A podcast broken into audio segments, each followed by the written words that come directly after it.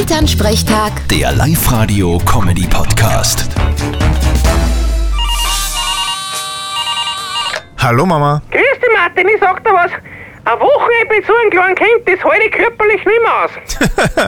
Hat er euch gescheit umeinander gejagt? Na, was glaubst Rennt überall hin, schaut in jedes Kastel rein und hat überhaupt keine Angst vor dem Hund, obwohl der ein Kopf größer ist. Das ist ja gut. Und haben sie irgendwas gemerkt, wie sie ihn angeholt haben? Zwecks Zuckerl, Fernsehen und Traktorfahrenverbot. Ja, bis jetzt glaube ich noch nicht. Kommt drauf an, aber was erzählt. Aber was der so zusammenbrappelt, da verstehst du eh kein Wort. Das ist die nicht. Die Eltern verstehen das oft sehr gut, weil die sind das ja gewohnt. Aber, ja, das könnte dann ein Problem werden. Ah, nein.